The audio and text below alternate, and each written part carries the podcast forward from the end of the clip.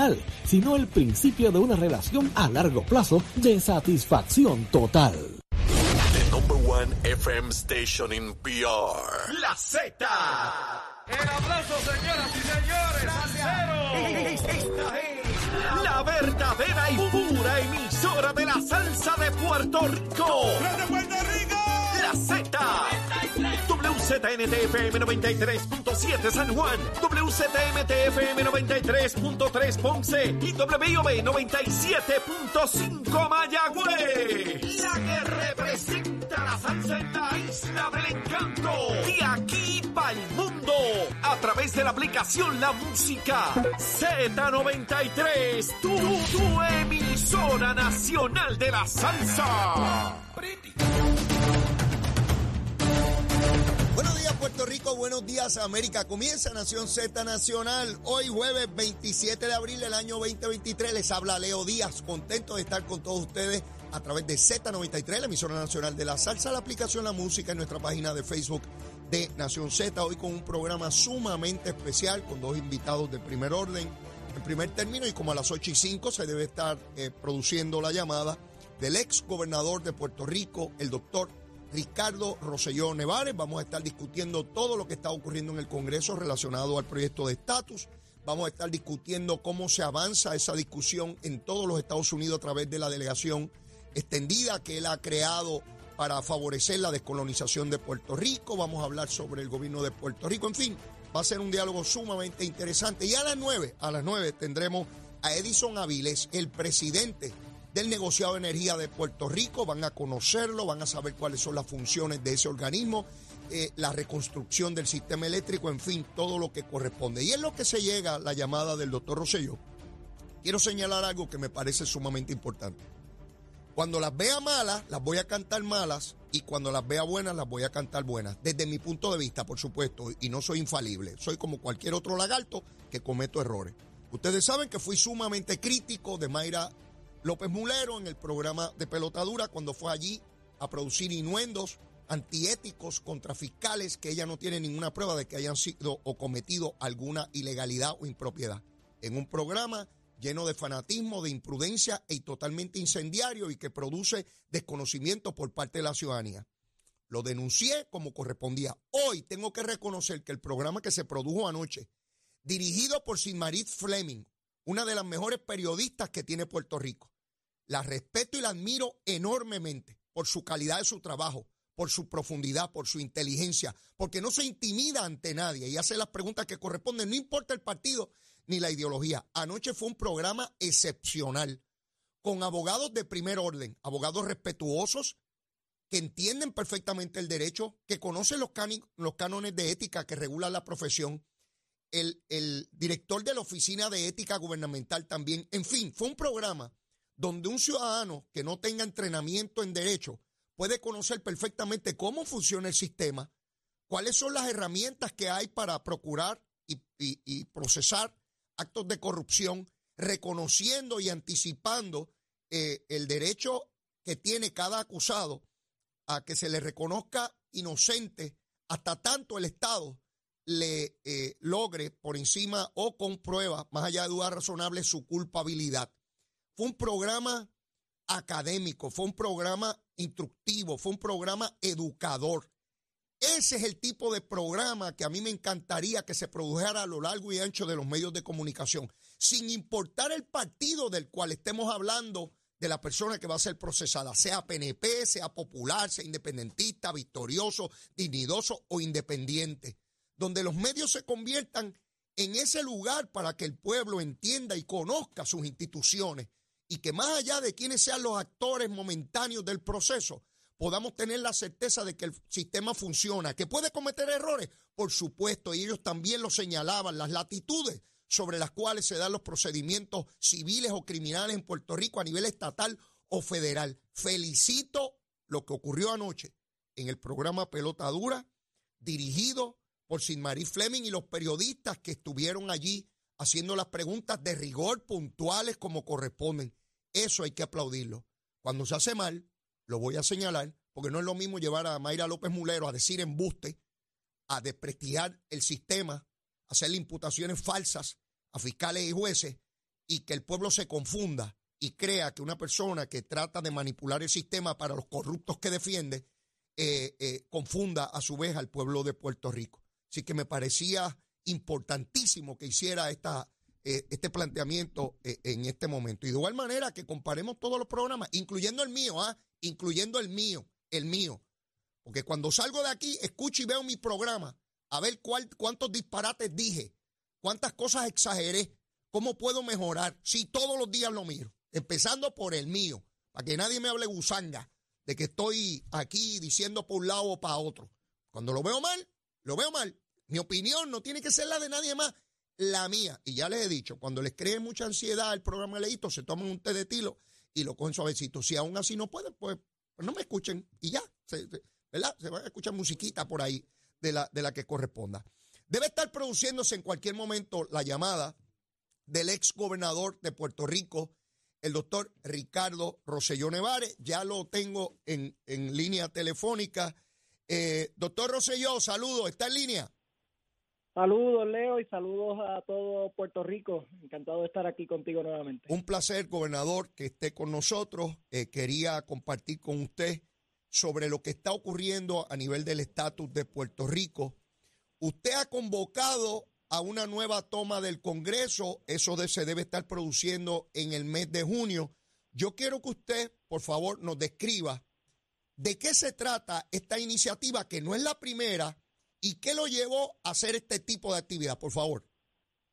Bueno, pues eh, Leo, del 5 al 7 de junio hemos hecho una convocatoria para que los puertorriqueños en la isla y en los estados y todos aquellos, francamente, que apoyen la estadidad, se trasladen a Washington, D.C. para tocar las puertas de los congresistas y dejarles saber que tenemos la fuerza y el apoyo para que se adelante este asunto del estatus.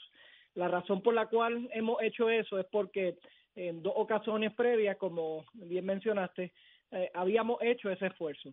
En el 2000 del, en el 2013 posterior al primer plebiscito cuando se derrota la, la colonia fue un grupo de puertorriqueños a notificarle los resultados a los congresistas porque no lo sabían verdad eh, teníamos que ir allá a tocar la puerta fueron en esa ocasión fueron estadistas e independentistas verdad para dejarles saber ese resultado. Y el resultado fue positivo. Eh, el año pasado hicimos otra un tanto diferente eh, en el, con el entorno y el enfoque de puertorriqueños y ciudadanos americanos que también vivían en los estados para que le tocaran las puertas a sus congresistas y le dejaran saber que este asunto era importante para ellos. Recordarán, Leo, que en ese momento todavía habían dos proyectos. Habíamos hecho la propuesta de un proyecto de consenso, pero no se había adelantado.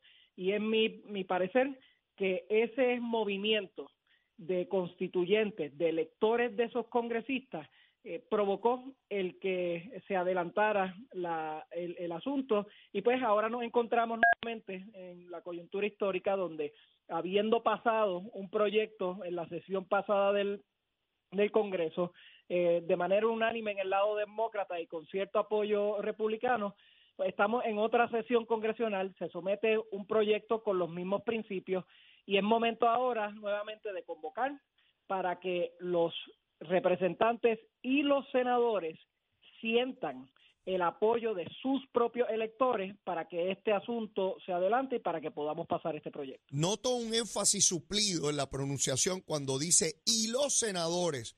Pregunto, a la luz de la experiencia que ya se ha tenido en este tipo de esfuerzos, ¿qué es distinto si algo en cuanto a estrategias para alcanzar eh, el objetivo final? Bueno, yo, yo creo que el momento histórico que se dio en diciembre eh, no se puede minimizar, aunque naturalmente los opositores así lo harán. Eh, se pasa un proyecto de consenso, Leo, donde eh, al hacer eso, facciones que históricamente estaban en contra se han unido, ¿verdad? Entiéndase la facción de Nidia Velázquez con la facción de Steny Hoyer, con eh, los eh, Darren Soto, entre otros, en el, en el Senado, y provocaron un voto unánime del ala demócrata a favor de, de, este proyecto, ¿verdad? encima de eso y diferente al, al proceso de estadidad en Washington, D.C., pues hubo también apoyo republicano que tenemos que conseguir más, pues por supuesto, y creo que eso es parte de la tarea. Esto se había reducido un poco el apoyo republicano, ahora en menester que nosotros podamos aumentar aumentar eso. Pero no obstante, ya una cámara votó eh, de manera convincente que este proyecto pasara.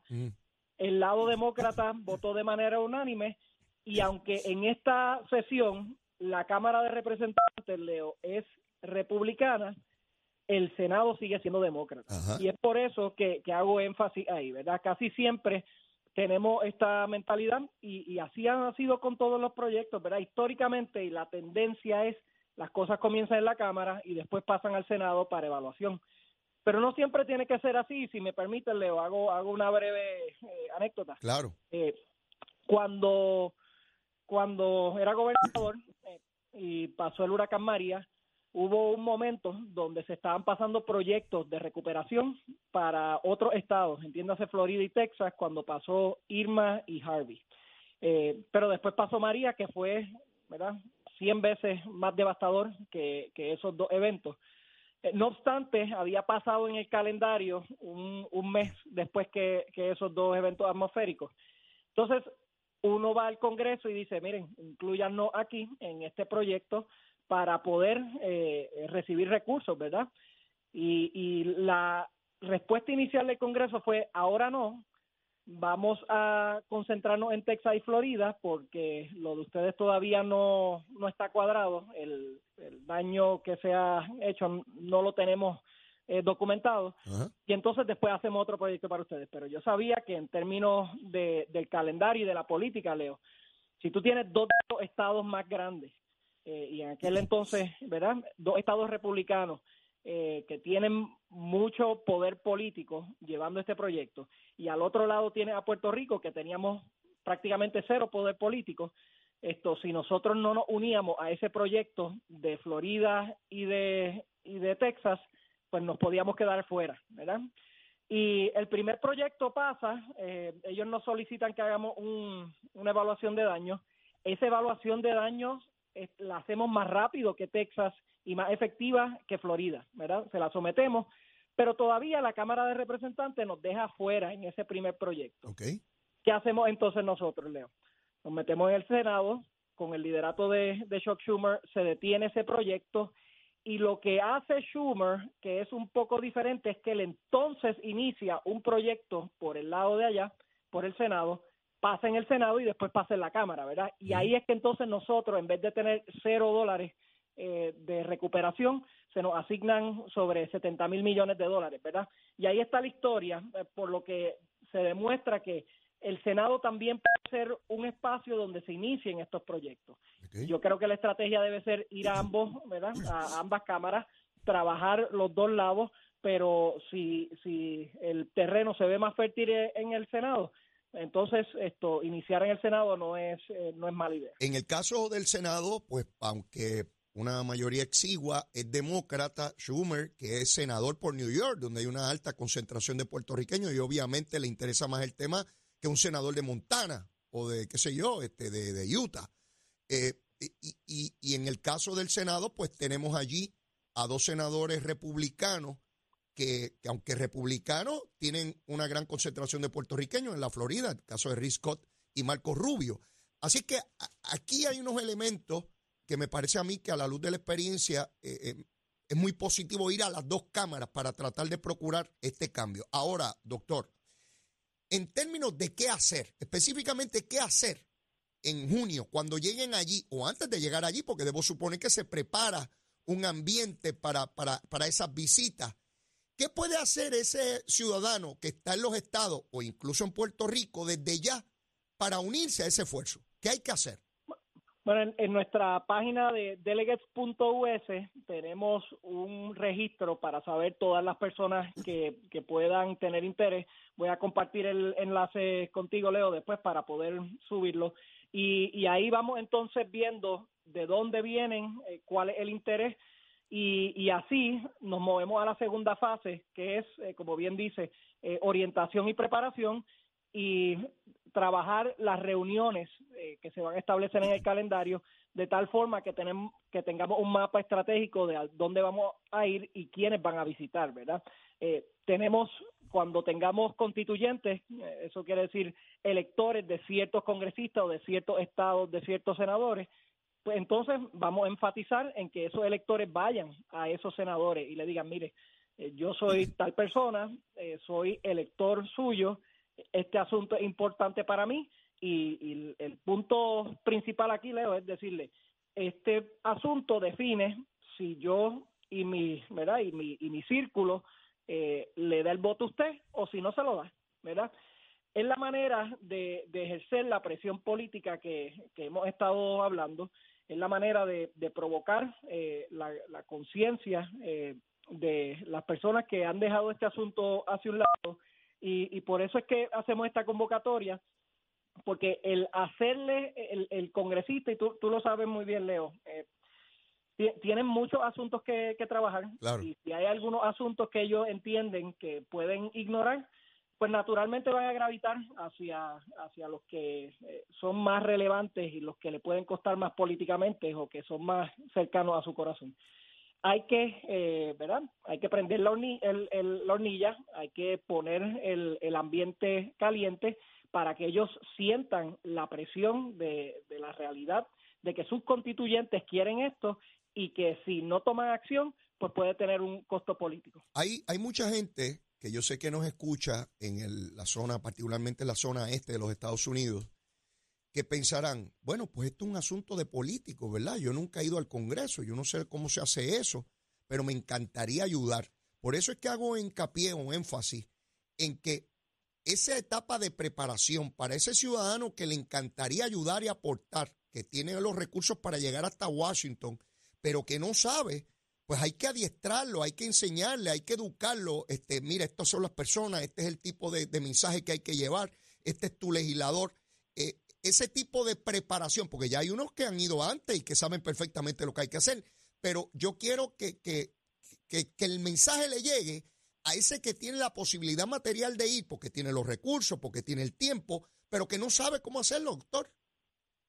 Sí, mire, eh, eso es parte de lo que hemos hecho en el pasado, ¿verdad? Y que ellos sepan que sí, que vamos a tener orientaciones eh, virtuales, vamos a tener el día, el día de llegada, ¿verdad? Vamos a tener una preparación en persona también, vamos a tener los documentos, eh, un sinnúmero de, de maneras de, de colaborar, eh, ¿verdad, Leo? Y el, y el efecto, lo importante para mí, eh, quizás también con, con un pequeño cuento lo ilustro, pero el efecto que tiene un elector de un congresista no se puede minimizar. Y, y me explico. Cuando yo era gobernador, Leo, yo iba a las oficinas de los congresistas y de los senadores y todos me trataban muy bien, ¿verdad? Y, y me decían que le encantaba Puerto Rico, republicano y demócrata, ¿verdad? Le encantaba de Puerto Rico, que pasaban por, por la isla, algunos me decían que eh, su, su- que se habían casado en Puerto Rico, etcétera, y te pasaban la mano, sonreían, pero al final no se sentía un compromiso eh, total, ¿verdad? Porque ellos entendían que este, eh, ¿verdad? Eh, eh, aunque sea gobernador, la posición de más alto poder en la isla, esto no tiene el poder de, de sacarme políticamente a mí, ¿verdad? Ah. O sea, que siempre tenían eso. Ahora, cuando entra la delegación extendida, que tengo que decir ha sido una, una revelación, esto eh, donde constituyentes de los Estados Unidos, de distintos estados, van, pues mi, mi primer, eh, en teoría nosotros pensamos, si van los electores, va a haber eh, cierta presión, ¿verdad? Pero eso era en teoría, quería verlos en persona. Claro. En la pasada toma de acción, eh, va uno de los constituyentes a una oficina, eh, ¿verdad? Eh, eh, Ignacio Ross y Yadira van a una oficina de Georgia, donde no tenían reunión, Leo, No. donde no tenían reunión. Tocan la puerta y le dicen, queremos ver al, al senador. Eh, ellos le dicen, caramba, no podemos. Y, y ahí ellos le dicen, nosotros somos constituyentes y electores. Leo, cambió la cara de todos esos staffers, empezaron a mover, dijeron, mira, pueden venir en una hora. Y entonces cuando entraron, yo pude ver también la dinámica y la dinámica es muy diferente, muy diferente esos constituyentes se han quedado eh, en comunicación con esos senadores con cartas, con llamadas telefónicas, y ahí es que empieza a sentarse este, este enlace de la importancia del asunto, porque ellos ven no, no tan solo la parte moral y, tienen el espacio para entender y educarse, sino que saben que si no toman acción les puede costar políticamente. En términos del esfuerzo que se va a hacer, eh, eh, es tan distinto a cuando se comenzó todo esto, porque ahora, por ejemplo, una Nidia Velázquez, que es una persona tan respetada en la delegación demócrata, con 30 años en la Cámara de Representantes Federal, que dice de manera tan clara y elocuente que Puerto Rico es un territorio, que la colonia es insostenible, que hay que mover a definir a Puerto Rico o estadidad o independencia o libre asociación, que es una modalidad de independencia. ¿Cómo cambia esa postura de Nidia Velázquez que mueve a toda esa delegación? Demócratas, porque son los puertorriqueños, no, no, es, no es un legislador de Distrito Federal de California, son puertorriqueños, boricuas, todos diciendo que estaidad o independencia, no hay ni un legislador hispano ni, ni demócrata diciendo que Puerto Rico debe permanecer como está. ¿Cuál es el impacto de eso, este gobernador?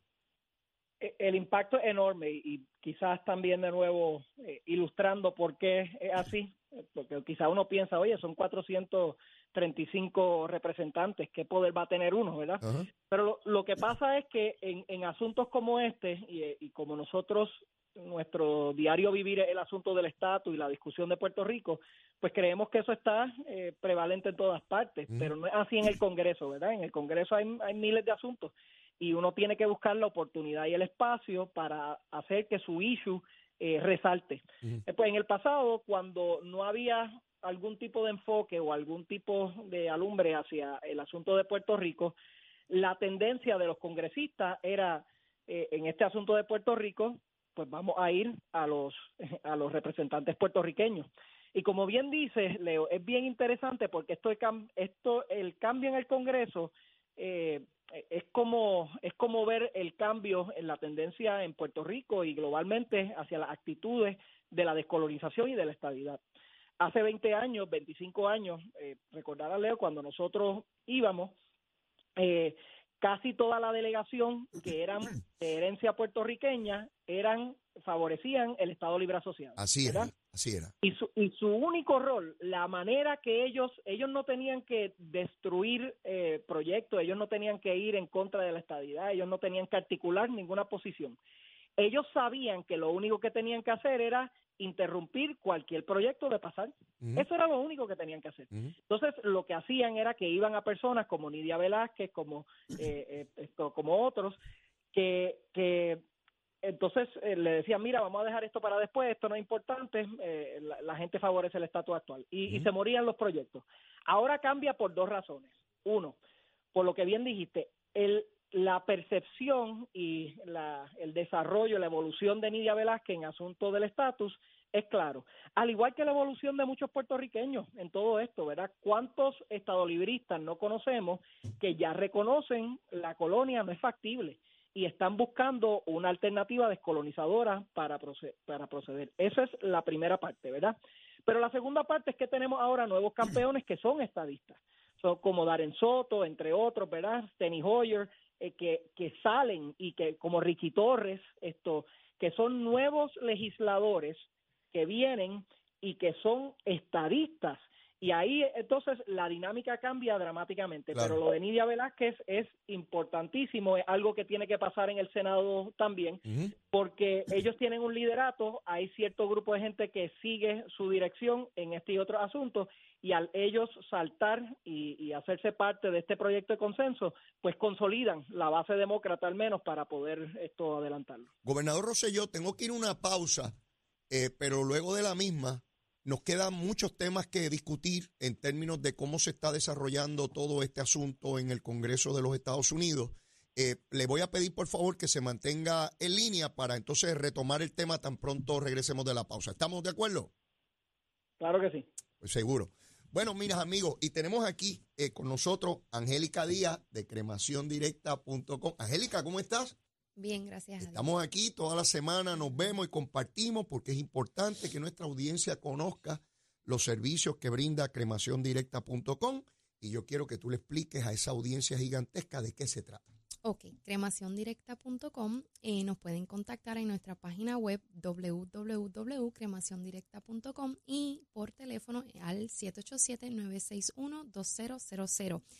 El plan de suscripción, que es el más que estamos incentivando a nuestras familias a que se orienten, eh, funciona de la siguiente manera. Usted se suscribe, congela precio, puede pagarlo a un, a, a un plazo conveniente, ¿verdad? Pero el pago mínimo es 19.95. Solamente 19.95 Eso es así. mensual. Mensual, sin intereses, sin verificación de crédito y sin pronto inicial. Quiere decir que aunque tenga el crédito medio malito, no tiene problema porque se puede acoger al plan. Sí, nadie, ¿verdad? El, hasta el que no tenga crédito, porque no vamos a verificárselo. Exacto. Y entonces estamos hablando de que la persona que contrata en el momento de su fallecimiento, si quedara alguna deuda, queda saldo, no hay que seguir pagando. Eso es así. Lo- ese- lo- Los herederos no tienen que seguir pagando porque queda saldo con la persona que contrató. Eso es así, eso es un beneficio que estamos ofreciéndole solamente a los contratantes.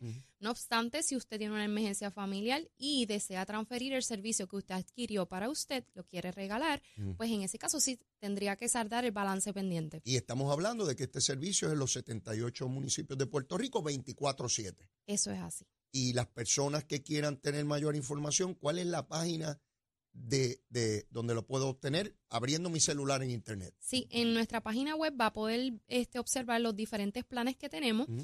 eh, www.cremaciondirecta.com.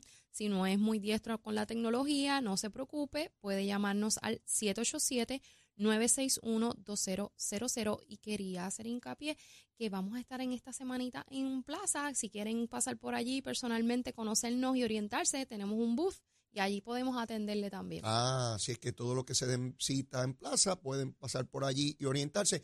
En el caso de ese contratante principal, yo contrato, eh, resulta que un ser querido fallece y yo le puedo transferir perfectamente a, a- a esa persona, en cuyo caso lo que deba todavía lo tengo que pagar. Eh, eh, si lo transfiero, si es en el caso es de que lo transfiero. Eso es así. Ya si es para transferir, tendría que saldarse el balance porque el servicio se va a llevar a cabo en su totalidad. Y, y- y siempre le hacemos hincapié a los amigos y amigas que nos ven y nos escuchan que hay que tomar estas decisiones y pensar en, en lo que es inevitable en el paso por la vida, ¿no? Y en ese momento traumático, doloroso, difícil, aliviamos enormemente a nuestros familiares si, si todo ya está planificado. Eso es así. Este, y, y sabemos que, que- que no hay problemas económicos, que no hay que qué vamos a hacer, cuál es la decisión. Este, los seres queridos, unos tienen una opinión y otros otras, que eso también se torna conflictivo al momento de, de un fallecimiento, sino que ya está resuelto porque la persona ya tomó la decisión y ya se, se, se sigue el curso de lo que fue su mandato. Exacto, por eso es importante planificarse porque, como siempre menciono, planificar es un gesto de amor para nosotros y para nuestras familias porque le evitas malos ratos y dolores de cabeza porque en muchas ocasiones no sabemos qué decisiones tomar, pero si ya tenemos todo planificado, ya la familia sabe Claro. a quién tiene que llamar y qué tiene que hacer. Número de teléfono. 787-961-2000. Gracias, Angélica. Gracias Será hasta la próxima. Gracias a ustedes. Bueno, mis amigos, y tenemos que ir a una pausa y luego de la misma regresamos con el ex gobernador de Puerto Rico, Ricardo Rosselló Nevares. Llévatela, Chelo. Buenos días, Puerto Rico. Soy Manuel Pacheco Rivera con la información sobre el tránsito. A esta hora de la mañana continúa el tapón en la mayoría de las carreteras principales del área metropolitana, como la autopista José Diego, que se mantiene congestionada entre Vega Alta y Dorado, y desde Toa Baja hasta el área de Atorrey en la salida hacia el Expreso Las Américas. Igualmente en la carretera número 2 en el cruce de la Virgencita y en Candelaria en Toa Baja y más adelante entre Santa Rosa y Caparra, así como algunos tramos de la PR5, la 167 y la 199 en Bayamón. Además, la avenida Lomas Verdes entre la American Military Academy y la avenida Ramírez de Arellano, la 165 entre Cataño y Guaynabo en la intersección con la PR22, el expreso Valdoriotti de Castro desde la confluencia con la ruta 66 hasta el área del aeropuerto y más adelante cerca de la entrada al túnel Minillas en Santurce. Por otra parte, el ramal 8 y la avenida 65 de Infantería en Carolina, el expreso de Trujillo en dirección a Río Piedras, la 176, 177 y la 199 en Cupey también la autopista Luisa Ferré entre Montelledre y la zona del Centro Médico de Río Piedras más al sur en Caguas, además la 30 desde la colindancia desde Juncos y Gurabo hasta la intersección con la 52 y la número 1. Ahora pasamos con el informe del tiempo. El Servicio Nacional de Meteorología pronostica para hoy una mañana con cielos despejados a parcialmente nublados, con algunos aguaceros afectando la región este. Llegado el mediodía incrementará la humedad, lo que provocará el desarrollo de, desarrollo de lluvias en el interior. Estos aguaceros podrían ser fuertes y de lento movimiento, por lo que se eh, podrían provocar inundaciones localizadas en urbanizaciones sin riachuelos. Las temperaturas alcanzarán los 90 grados en las zonas costeras y los bajos 80 grados en las zonas montañosas y los vientos estarán del norte-noreste de 5 a 10 millas por hora. Hasta aquí el tiempo les informó Emanuel Pacheco Rivera. Yo les espero en mi próxima intervención aquí en Nación Z Nacional, que usted sintoniza por la emisora nacional de la salsa Z93.